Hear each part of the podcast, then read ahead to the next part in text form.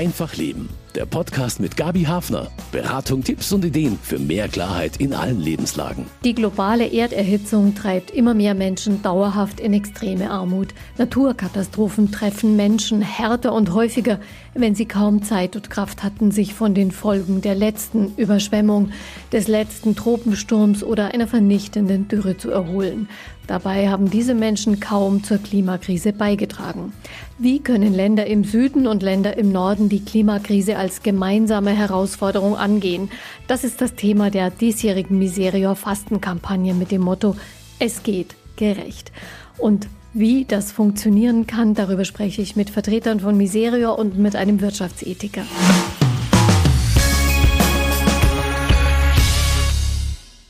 Es geht gerecht, so lautet das Motto der Miserior Fastenaktion in diesem Jahr. Ich bin digital verbunden mit Pirmin Spiegel, dem Hauptgeschäftsführer des Hilfswerks. Guten Tag, Herr Spiegel. Guten Tag, Frau Hafner. Die Welt ist ja nicht gerade arm an Krisen. Warum hat Miserior sich entschieden, Klimagerechtigkeit zum Thema der diesjährigen Fastenaktion zu machen? Wir haben große Horizonte vor uns. Einmal die Hungerkrise und die Krise des Planeten. Und deshalb haben wir gesagt, wir wollen die Perspektive unserer Partnerorganisationen von Ländern des Südens einbringen, welchen Beitrag sie leisten können, von ihren Leiden erzählen und von gelingenden Geschichten. Deshalb haben wir das Klima in den Mittelpunkt gestellt und gesagt, es geht anders, es geht gerechter. Die Eindämmung des Klimawandels ist ja eine weltweite Herausforderung. Warum sind denn Menschen im globalen Süden davon in anderer Weise betroffen als wir? Wir haben einen Weltrisikobericht, den wir mit anderen Organisationen im Bündnis Entwicklung hilft herausgeben. Und der Weltrisikobericht äh, listet alle Länder auf, im Norden, im Süden, im Osten und Westen, entsprechend ihrer Verletzlichkeit, entsprechend ihrer geografischen Lage. Und die ersten 45 Länder sind alles Länder außerhalb Europas. Das heißt, die Länder im globalen Süden, in den Kontinenten Afrikas, Lateinamerikas und Asien sind die ersten Betroffenen vom Klimawandel. Und deswegen sagen wir, ist es wichtig, ihre Stimme bei uns zu vernehmen und zu hören.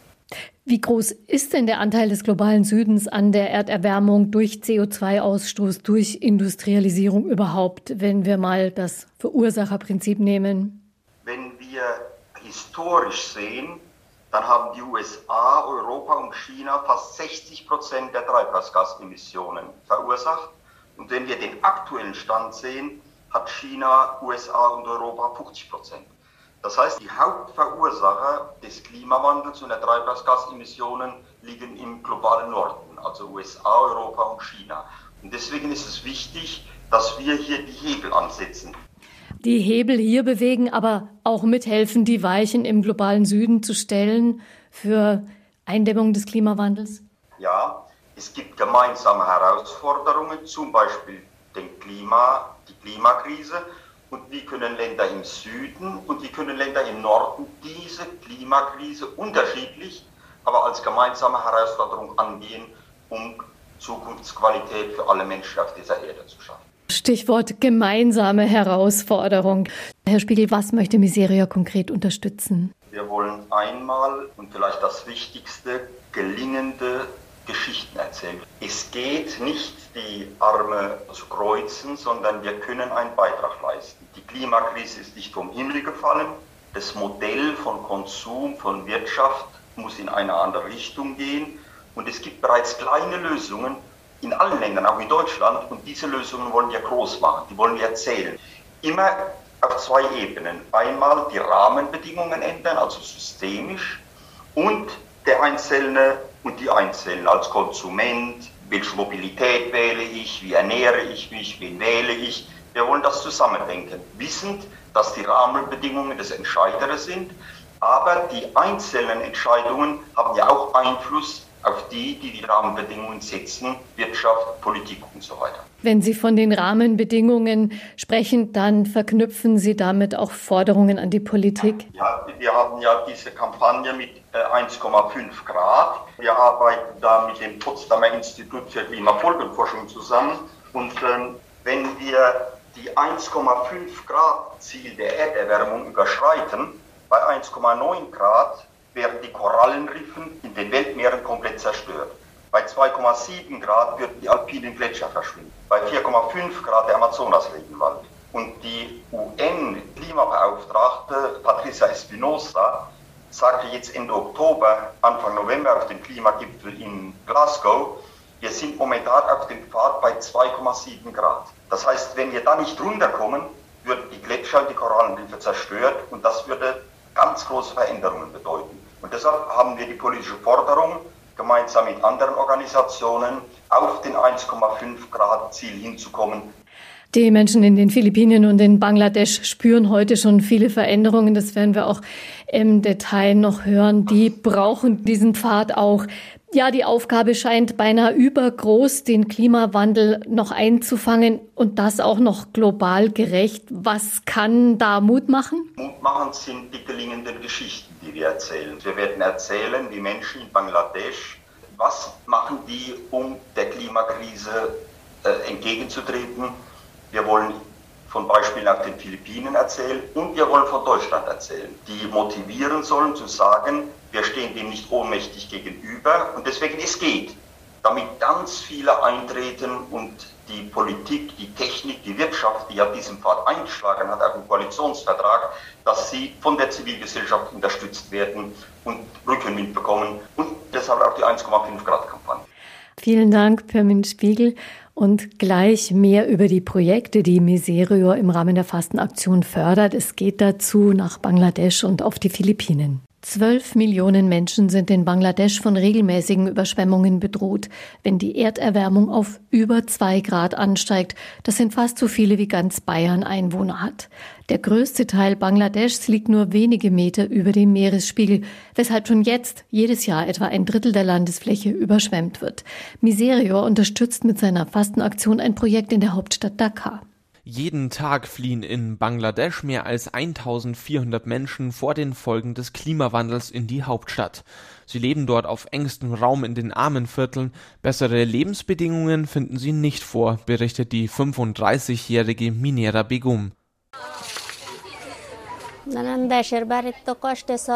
In den Dörfern hatten wir viel Platz und wir konnten uns frei bewegen. Hier müssen wir auf engem Raum mit vielen anderen Menschen zusammenleben. Wir müssen uns in einer Reihe anstellen, um auf die Toilette zu gehen. Es gibt eine Schlange für das Badezimmer und die Küche. Wir müssen uns mit fünf anderen Menschen abstimmen, um hier zu leben. Seit einiger Zeit wird die vierköpfige Familie unterstützt von BASIC, einer lokalen Organisation. Sie begleitet die ankommenden Familien, damit sie sich orientieren und Arbeit finden können. Aber auch hier entkommen sie dem Klimawandel nicht. In der Stadt ist es extrem heiß, bei starken Regenfällen stehen die Zimmer unter Wasser. Die 40-jährige Asman Begum lebt schon seit 20 Jahren in einem armen Viertel. Schon damals floh sie aus einem häufig überfluteten Dorf. Seit zweieinhalb Jahren hat sie Kontakt mit Basik und wurde eine der Pionierinnen bei der Begrünung der Armenviertel.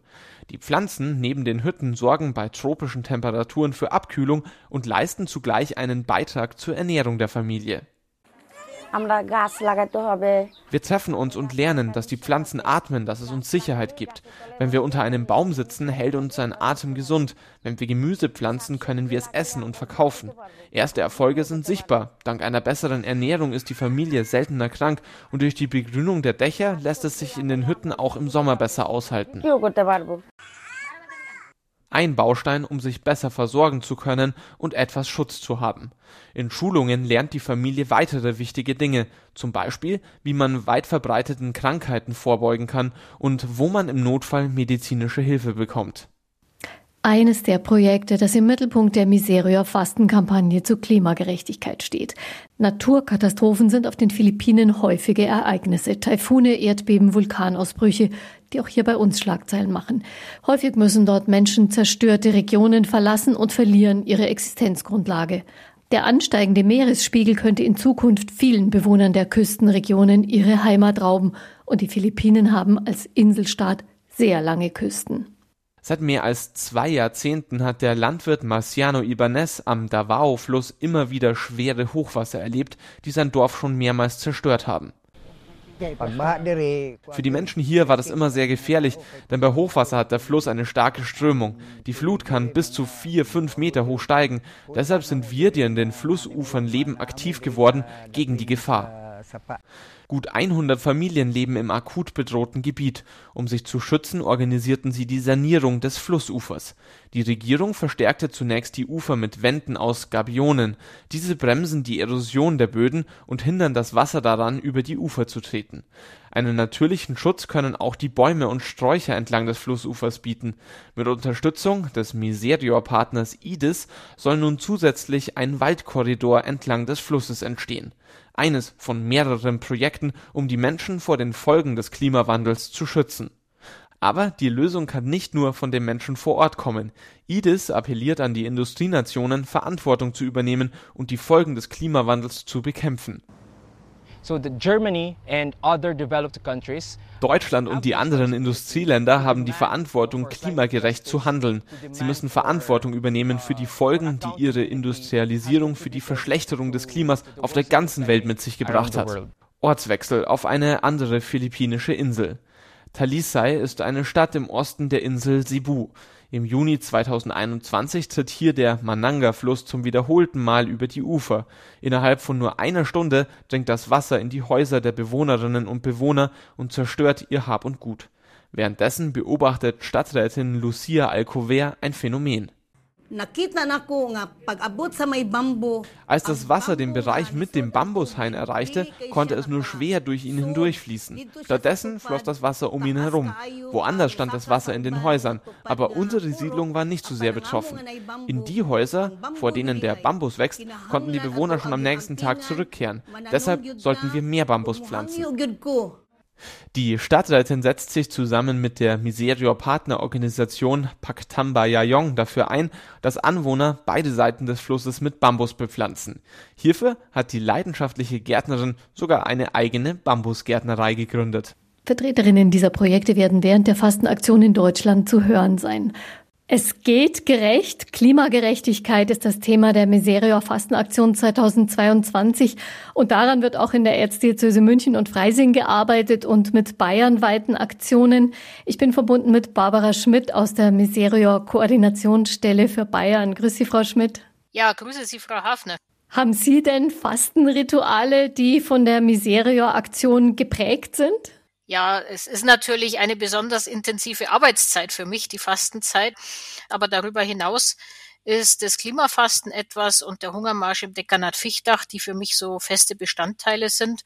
Und ich versuche trotzdem vielen, was da ist, einfach immer wieder auch mir eine Zeit der Unterbrechung und des Gebets zu nehmen und persönlich auch die Frage, was brauche ich wirklich zum Leben, um mit mir und der Mitwelt und meinen Mitmenschen gut verbunden zu sein, mich zu widmen. Gehört da auch manchmal eine Flasche von dem Fastenbier aus der Fastenaktion dazu? Das ist ja alkoholfrei.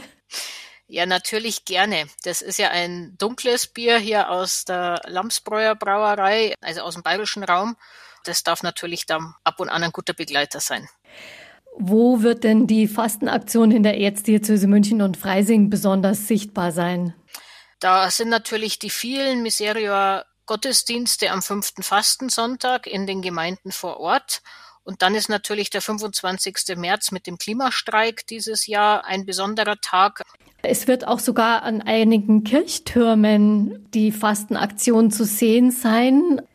Ja, ähm, wir haben eine große Aktion für das 1,5 Grad Limit und deswegen laden wir dieses Jahr ein, dass Kirchengemeinden gerne an ihren Kirchturm, Pfarrheime oder auch andere geeignete Orte Kunstwerke mit dem Thema 1,5 Grad platzieren oder auch Banner drucken zu diesem Thema oder auf andere Art und Weise kreativ werden, um auf diese ja, Bedeutung hinzuweisen, was auch für unsere Partner im Süden, die ja schon sehr viele Auswirkungen des Klimawandels spüren, sehr wichtig ist. Also da lohnt sich gezielt mal auf die Kirchengebäude und die Türme zu schauen, ob da vielleicht eine neue Fahrart Kirchenfahne hängt. Gibt es noch andere Aktionen speziell zum Thema Klimagerechtigkeit? Ähm, ja, Klimafasten ist eine große Kampagne mit anderen Akteuren zusammen, deutschlandweit, was auch schon seit einigen Jahren stattfindet, wo es auch eine eigene Website mit äh, Gebetsanregungen gibt und jede Woche ein anderes Thema von Verschwendung bis Energie in der Küche oder auch den Wandel gestalten ähm, thematisiert wird. Da kann man sich jederzeit noch dazuschalten und selber aktiv werden.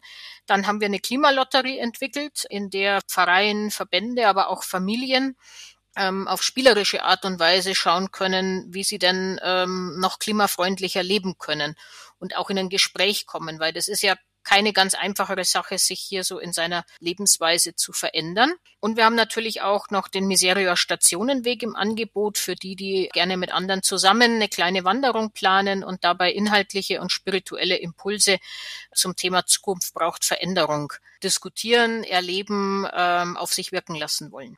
Also da kann man jederzeit sich noch beteiligen oder eben mit dieser Klimalotterie auch mal ans Eingemachte bei sich zu Hause sozusagen gehen. Wir haben natürlich ähm, also auch die Fastenessen und die Coffee Stops, ähm, die in den jeweiligen Gemeinden stattfinden. Da ist es am besten, wenn sich die Menschen vor Ort nochmal bei ihrer Pfarrei informieren. Es gibt den Coffee Stop Tag und die Fastenessen finden traditionell am fünften Fastensonntag statt. Und äh, was vielleicht noch spannend ist, es sind auch die Miseria Stammtische an den Donnerstagen in der Fastenzeit, also gerade an den ersten fünf Donnerstagen, wo wir Gäste zuschalten, wo wir nochmal intensiver auf das Thema Klimagerechtigkeit eingehen, wo Fachkolleginnen und Fachkollegen von Miseria nochmal Hintergründe bieten und man mit anderen Menschen aus ganz Deutschland oder wer auch immer sich virtuell zuschaltet, ins Gespräch kommen kann. Genau, also Sie haben schon gesagt, virtuell, das sind digitale Stammtische, wobei man das Fastenbier ja dazustellen kann. Vielen Dank, Frau Schmidt, für die Übersicht. Und alle Informationen gibt's auf der Website unter fastenaktion.miserior.de. Dankeschön. Dankeschön, Frau Hafner. Klimagerechtigkeit steht im Mittelpunkt der diesjährigen Miserior-Fastenaktion. Was darunter zu verstehen ist und was es dafür zu tun gilt, darüber spreche ich mit Professor Johannes Wallacher, Professor für Sozialwissenschaften und Wirtschaftsethik und Präsident der Hochschule für Philosophie in München. Grüß Gott, Herr Wallacher, hallo. Grüße Sie, freue mich sehr äh, über das Interesse an dem Thema. Warum gibt es denn eine globale Verantwortung für die Eindämmung der Klimafolgen? Nicht nur jedes Land für sich, da gäbe es ja auch schon genug zu tun. Ja, weil der Klimawandel äh, das Paradebeispiel für, für ein global interdependentes Problem ist. Das heißt, es ist egal, an welchem Ort der Erde Treibhausgase emittiert werden, die tragen zum Klimawandel bei.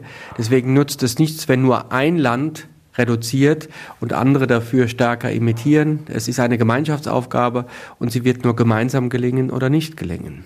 Wie sehen Sie bisher die Ansätze dafür? Dieses Wort Klimagerechtigkeit äh, ist keins, das jetzt ständig auftauchen würde in den Diskussionen über Klimawandel. Ja, zunächst sieht man ja am letzten Montag und viele in der Öffentlichkeit haben das gar nicht wahrgenommen, weil verständlicherweise momentan der Fokus auf dem schrecklichen Angriffskrieg äh, von Russland auf, den, auf der Ukraine liegt. Aber der Weltklimarat hat letzte Woche seinen neuesten Sachstandsbericht vorgelegt, der noch einmal zeigt, wie dramatisch die Situation ist, wie eng das Zeitfenster ist und wie schnell wir gegenhandeln müssen, um den Klimawandel zumindest in seiner gefährlichen Form bewältigen zu können. Und das Schwierige ist, äh, dass der Klimawandel eben massive Gerechtigkeitsprobleme mit sich bringt, weil eben diejenigen, die am wenigsten dazu beigetragen haben, am stärksten getroffen sind. Und es kommt eine weitere Dimension, weil sie am wenigsten Möglichkeiten haben, sich gegen die schon jetzt unvermeidbaren Folgen anzupassen. Das heißt, wir haben also ein mehrdimensionales Gerechtigkeitsproblem. Manche Länder und Regionen sind heute schon besonders stark betroffen. Wie sind denn die Zusammenhänge?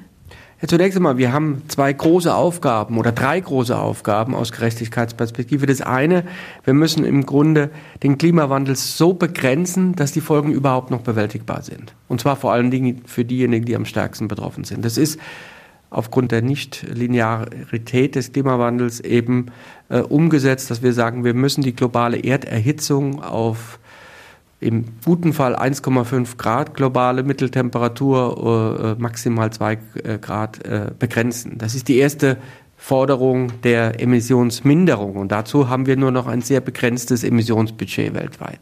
Die zweite Aufgabe, die gleichzeitig zu bewältigen ist, aufgrund der Langlebigkeit der, der, der Klimaeffekte gibt es Folgen, die schon jetzt nicht mehr zu vermeiden sind die müssen wir bewältigen durch Anpassungsmaßnahmen. Auch hier sind die ärmeren Länder am stärksten bedroht. Und die dritte Aufgabe ist, unabhängig vom Klimawandel gibt es soziale Disparitäten weltweit, die zunehmen, die müssen wir bewältigen. Und bei allen Maßnahmen für den Klimaschutz wie für die Anpassung müssen wir einen sozialen Ausgleich mitdenken, weil sonst die Disparitäten weltweit noch zunehmen werden. Das sind also drei Forderungen der Gerechtigkeit, die wir gemeinsam beachten müssen.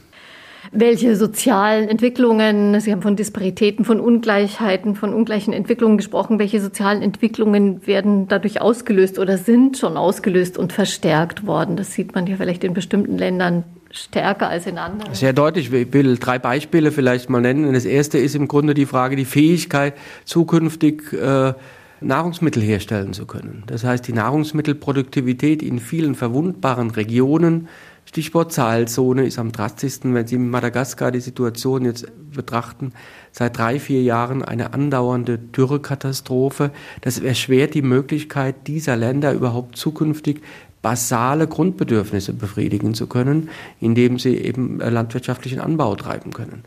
Zweites Beispiel ist der Anstieg des Meeresspiegels. Wenn Sie sehen, dass in vielen Regionen eine sehr dichte Bevölkerung in den Küstenregionen lebt, Bangladesch zum Beispiel ist ein Land, wo ein Großteil der Bevölkerung in diesen Regionen lebt. Die werden in den nächsten Jahren vermutlich nicht mehr bewohnbar sein, was erhebliche interne Migrationsbewegungen hervorrufen würde, bis zum Extrem, dass ganze Inselstaaten, die sind ja berühmt in der Debatte vom Untergang bedroht sind und die Menschen sich eine neue Heimat suchen müssen. Und der dritte Bereich ist natürlich, dass all das im Hinblick auf die die steigenden Klimaerwärmungen auch für die Gesundheit der Menschen Konsequenzen hat. Unterschiedlich noch einmal in den Regionen, wo jetzt schon Trockenheit und große, lange äh, Hitzeperioden im Sommer sind, wird es eine große Herausforderung werden und zeigt, wie stark die Disparitäten hinsichtlich der Verwundbarkeit der Menschen ausgeprägt sind.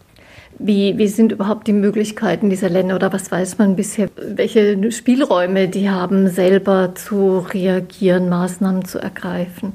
Ja, die sind natürlich begrenzt, weil sie weniger Möglichkeiten haben, umzusteuern. Ich will ein Beispiel jetzt nennen. Eines der globalen Entwicklungsziele ist, dass Menschen ja alle Zugang haben zu verlässlicher erneuerbarer Energie was für viele Arme eine wichtige Herausforderung ist. Und wenn es jetzt darum geht, in ärmeren Regionen und Ländern zuverlässige Energieversorgungssysteme aufzubauen, sind viele versucht momentan die ganz einfache, kurzfristige, billige Lösung zu wählen, eben Kohlekraftwerke aufzubauen. Was natürlich für den Klimawandel eine Katastrophe darstellen würde. Die wünschenswerte Alternative, dezentrale, erneuerbare Energien zu nutzen, setzt aber voraus, dass diese Länder die Technologie, die Finanzmittel haben und vor allen Dingen, weil diese dezentralen Energiesysteme ein viel stabileres politisches System verlangen, auch politische Institutionen, um das aufbauen zu können. All das zeigt, wie schwierig es diesen Ländern fällt und wie notwendig sie auf die Hilfe angewiesen sind in diesen drei Dimensionen Technologie, Finanzierungshilfen, aber auch die Governance-Frage, Unterstützung, dass eben solche dezentralen erneuerbaren Energiesysteme auch wirklich funktionieren. Also sehr viele Fragen und zugleich sehr, ja, dynamische, unstabile Verhältnisse. Globale Erwärmung, globale Verantwortung, wie ernst wird sie genommen? Welche Strategien in diesen Ländern sind denn sinnvoll? Was gibt es da schon für Erkenntnisse, vielleicht auch Erfolgsbeispiele? Zunächst einmal ist es wichtig, dass diese Länder befähigt werden, eigene Lösungen umzusetzen für sich. Das ist ganz wichtig, dass wir keine Blaupausenlösungen von außen aufoktroyieren. Das hat in der Entwicklungszusammenarbeit nie, nie funktioniert. Deswegen ist es wichtig, die Länder zu ermächtigen, zu ertüchtigen. Und das ist ja im Grunde auch das Subsidiaritätsprinzip, von dem die katholische Soziallehre immer spricht, dass diese Länder ihre eigenen Wege finden und dass wir ihnen dabei helfen. Aus ethischer Perspektive besteht die primäre Verantwortung dabei, dass wir alles unterlassen, was sie schädigt dabei, diese Ziele zu erreichen. Das heißt, wir müssen zum Beispiel dafür sorgen, dass die Kapitalflucht aus diesen Ländern endet, indem wir Steueroasen hier schließen und besser kontrollieren. Wir müssen dafür sorgen, dass politische stabile Verhältnisse möglich werden, indem wir, sagen wir mal, viel weniger äh, unsere Außenpolitik und Entwicklungszusammenarbeit nach bestimmten wirtschaftlichen Interessen unserer Perspektive, sondern wirklich schauen, diesen Ländern zu helfen und die zu belohnen, die wirklich einen Weg nach vorne zeigen. Und dazu wird es auch dann Hilfen brauchen. Stichwort Finanzierungs-, Technologiehilfen, aber für angepasste Technologie, Ausbildung der Menschen, vor allen Dingen der Frauen in diesen Ländern. Das ist ein ganz wichtiger Punkt, eben für die Stabilität landwirtschaftlichen Anbaus, aber auch für die Reduzierung des Bevölkerungswachstums zeigt sich immer wieder der empirische Zusammenhang. Die Bildung, Ertüchtigung von Frauen, Empowerment of Women äh, ist der zentrale Schlüssel und dabei müssen wir helfen, wirklich in diesem klassischen Sinn Hilfe zur Selbsthilfe zu gewährleisten. Also die Klimaperspektive muss eigentlich die die Richtung in der Entwicklungszusammenarbeit vorgeben. Und zwar nicht nur in der Entwicklungszusammenarbeit. Und ein Impuls, glaube ich, der neuen Bundesregierung ist ja zu sagen, dass Klimaschutz, Anpassung ein zentrales Element der Außenpolitik wird. Also äh, es ist ja in der neuen Ressortzuteilung und da wird man sehen, ob das gelingt, diese Dinge.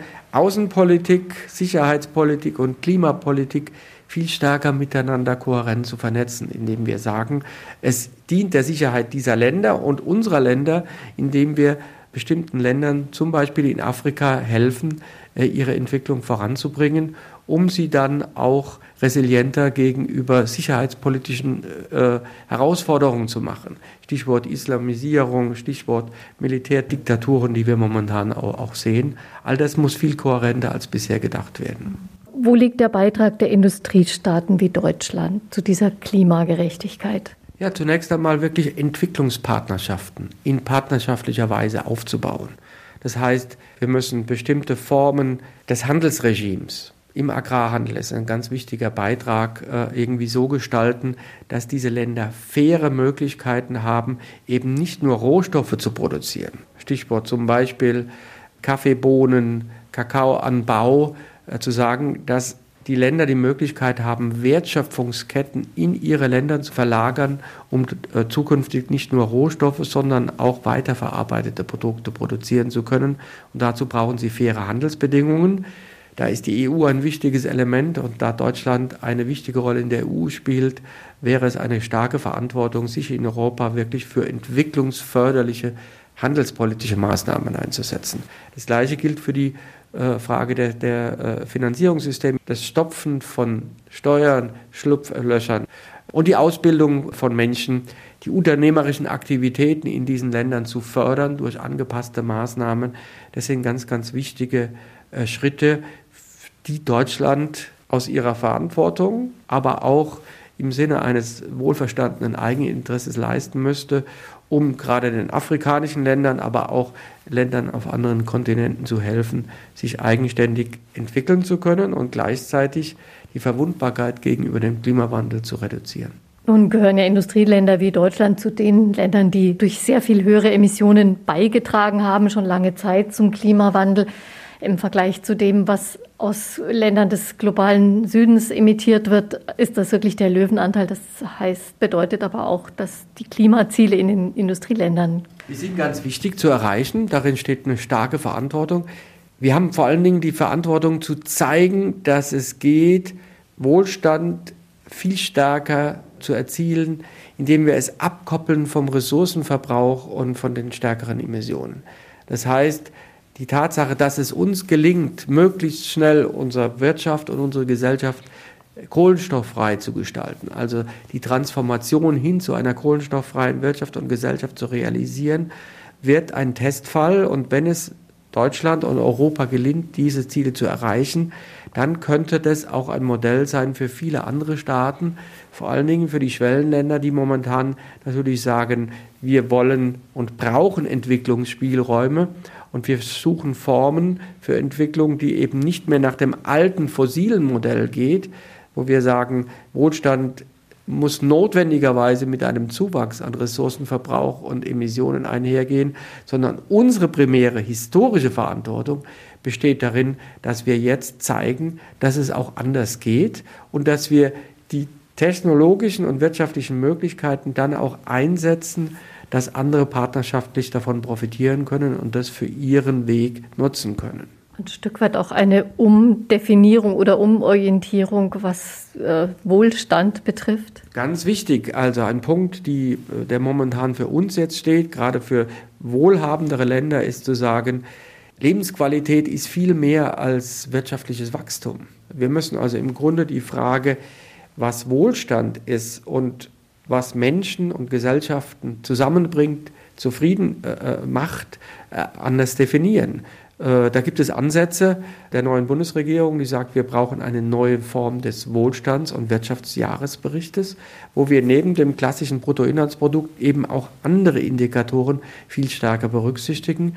Und ich glaube, das sind Traditionen, die auch in vielen Ländern des Südens Anklang finden könnten, weil dort gibt es solche Traditionen äh, genauso wie bei uns. Und wenn wir zeigen, dass das auch für eine Gesellschaft erreichbar ist, dann sind das ganz wichtige Impulse. Und deswegen ist, glaube ich, diese Transformation, für, vor der wir stehen, auch ganz wesentlich eine Frage des Bewusstseins, eines veränderten Bewusstseins. Miserio hat es ja vor einigen Jahrzehnten schon gut formuliert, äh, eben gut leben statt viel haben als neues Motto für ein Leitbild für Lebensqualität.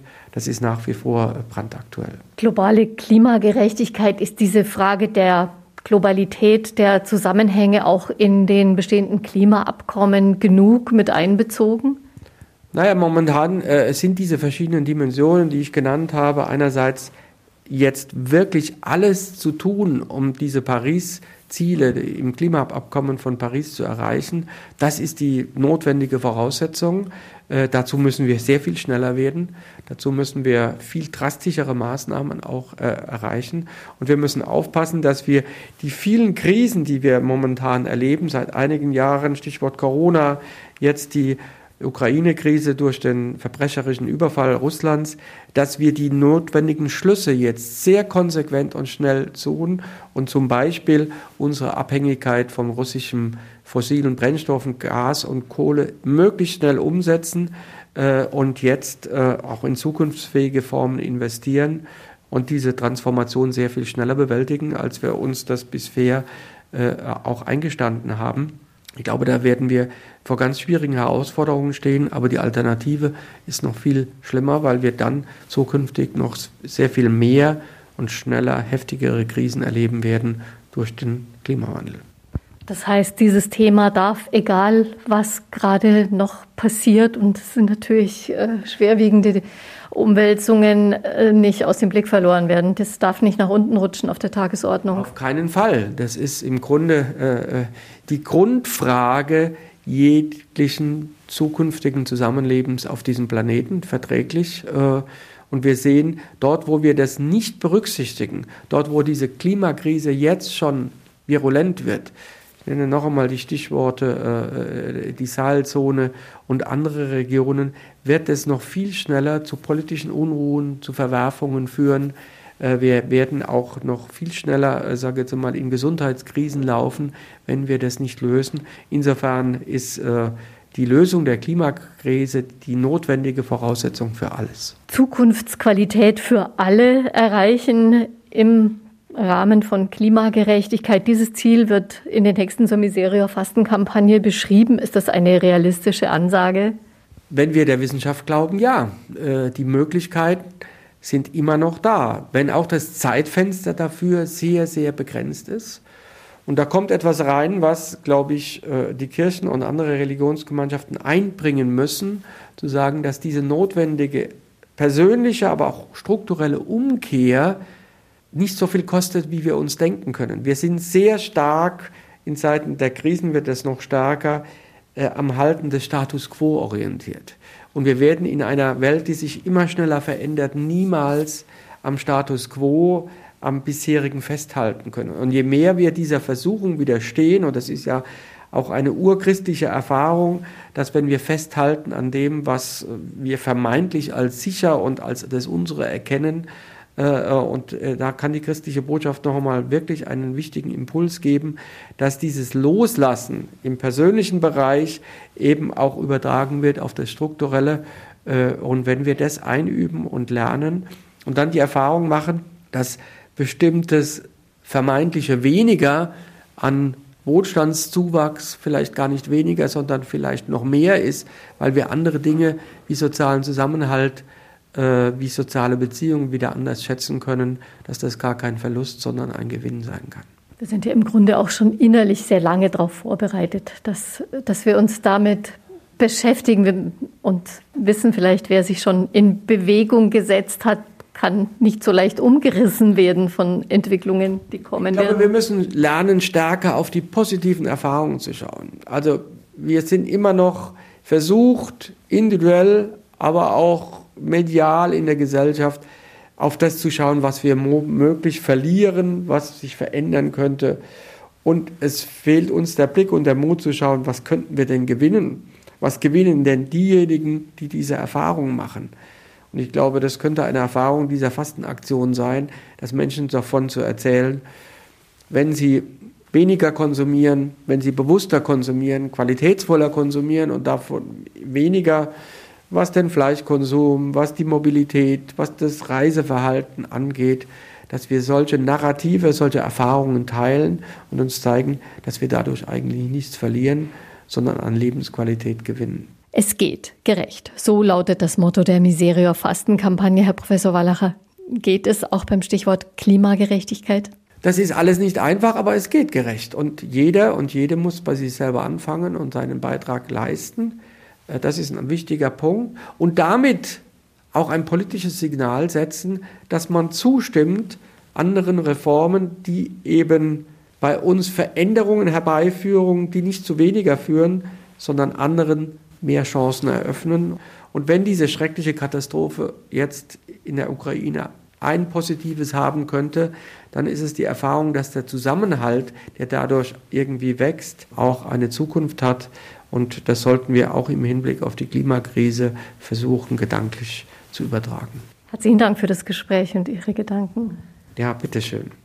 Ja, und gerne auch die Fastenkampagne natürlich direkt unterstützen. Unter fastenaktion.miserior.de finden Sie alles Wichtige. Danke fürs Interesse. Einfach Leben. Ein Podcast vom katholischen Medienhaus St. Michaelsbund, produziert vom Münchner Kirchenradio.